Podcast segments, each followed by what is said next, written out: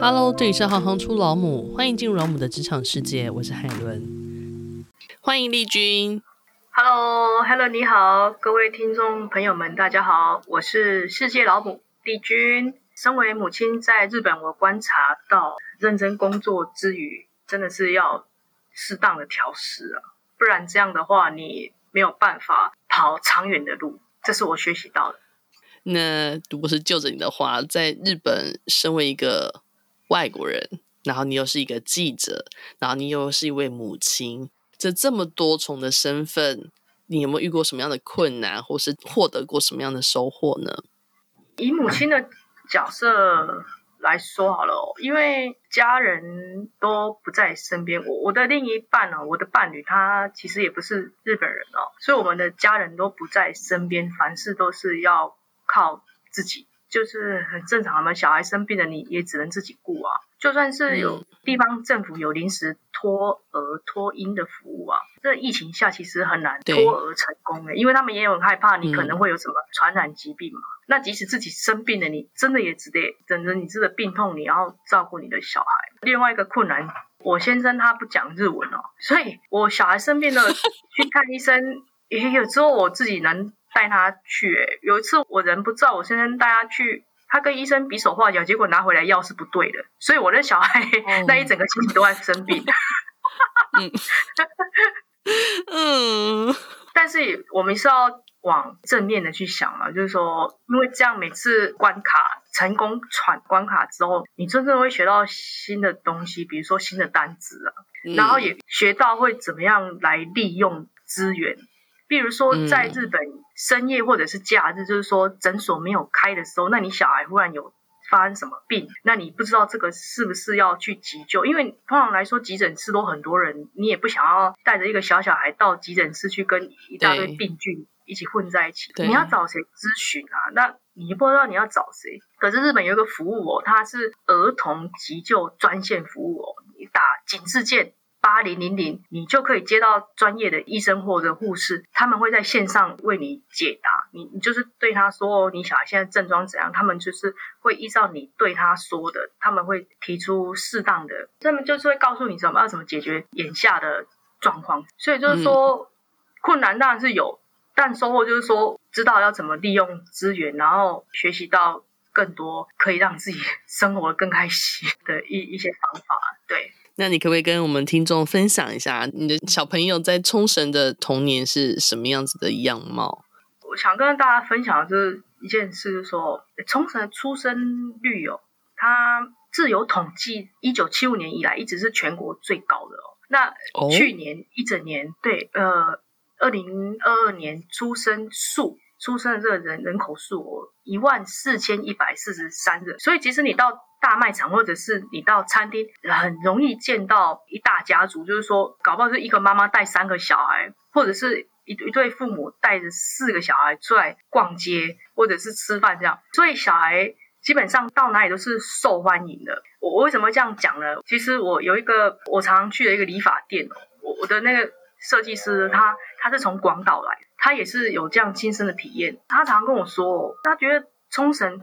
对小小孩是非常友善。他说像，像在本岛，我我自己本身是没有在日本本岛生活过，可是他跟我说，在本岛，你只要带着小孩去那种可能一般的咖啡厅就好了。你你只要小孩在那边吵闹，其他人就是会投射那种，哎，赶快叫他闭嘴的那种眼光。可是，在冲绳是不会的，因为大家都在吵。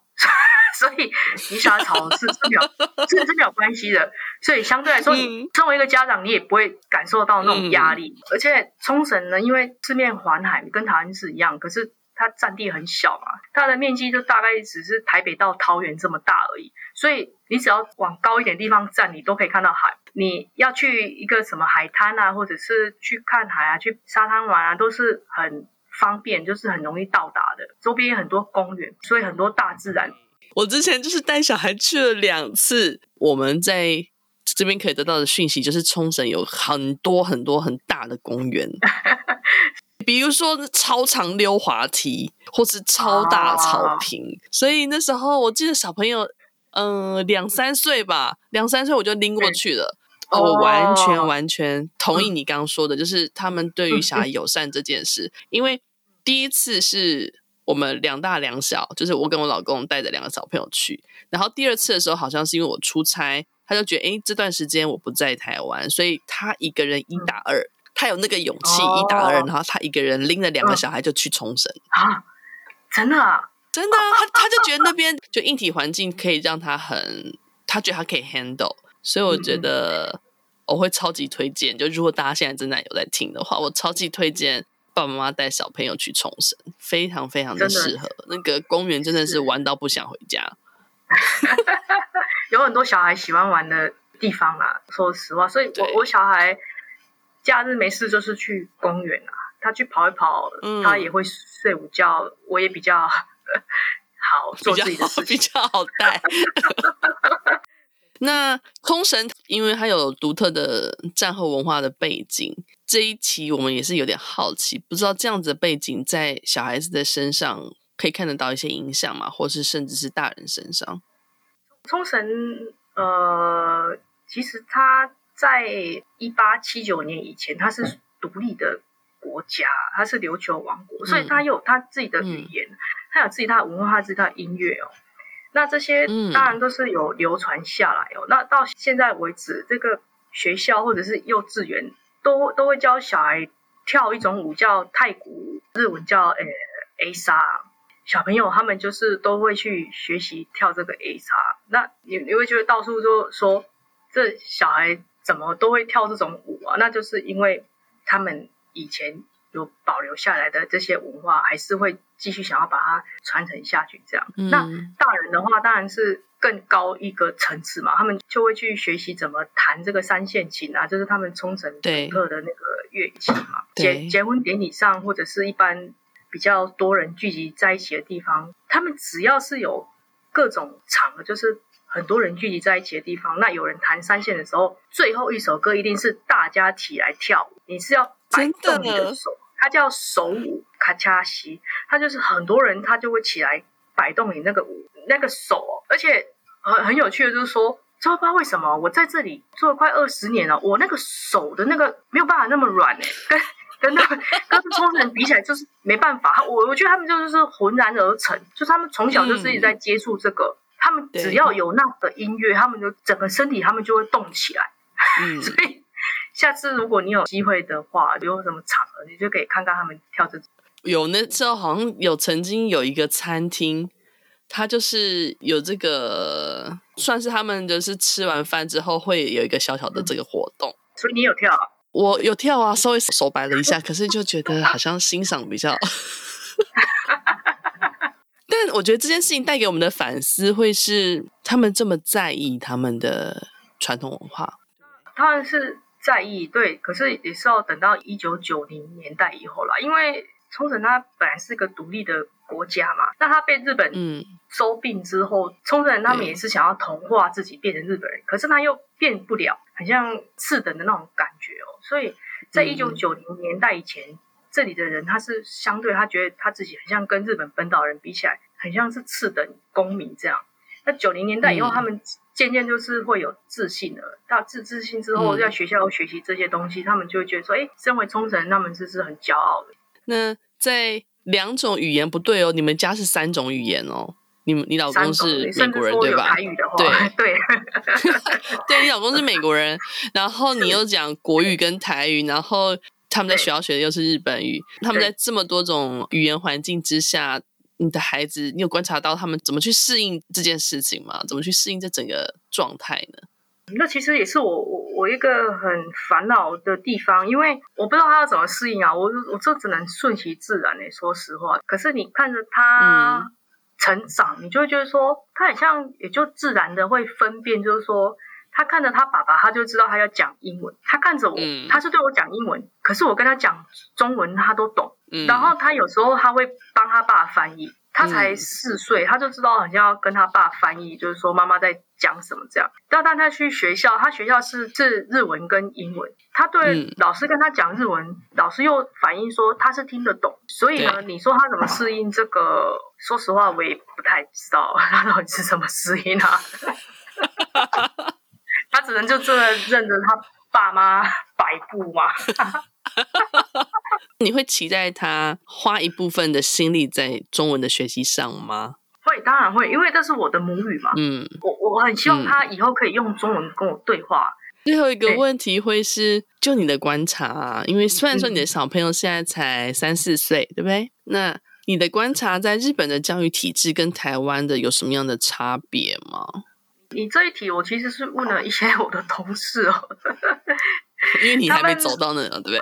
对，我还没走到那一步去哦。那我目目前小孩就是托儿所嘛，幼稚园嘛，就是那个阶段。嗯、其实我我有一个很很大的惊吓嘛，就是说我第一次带我小孩去公立托儿所那一天，我小孩是一岁就去托儿所，然后我看到其他小朋友坐在地上拖自己的尿布，哎，哈，他们多大？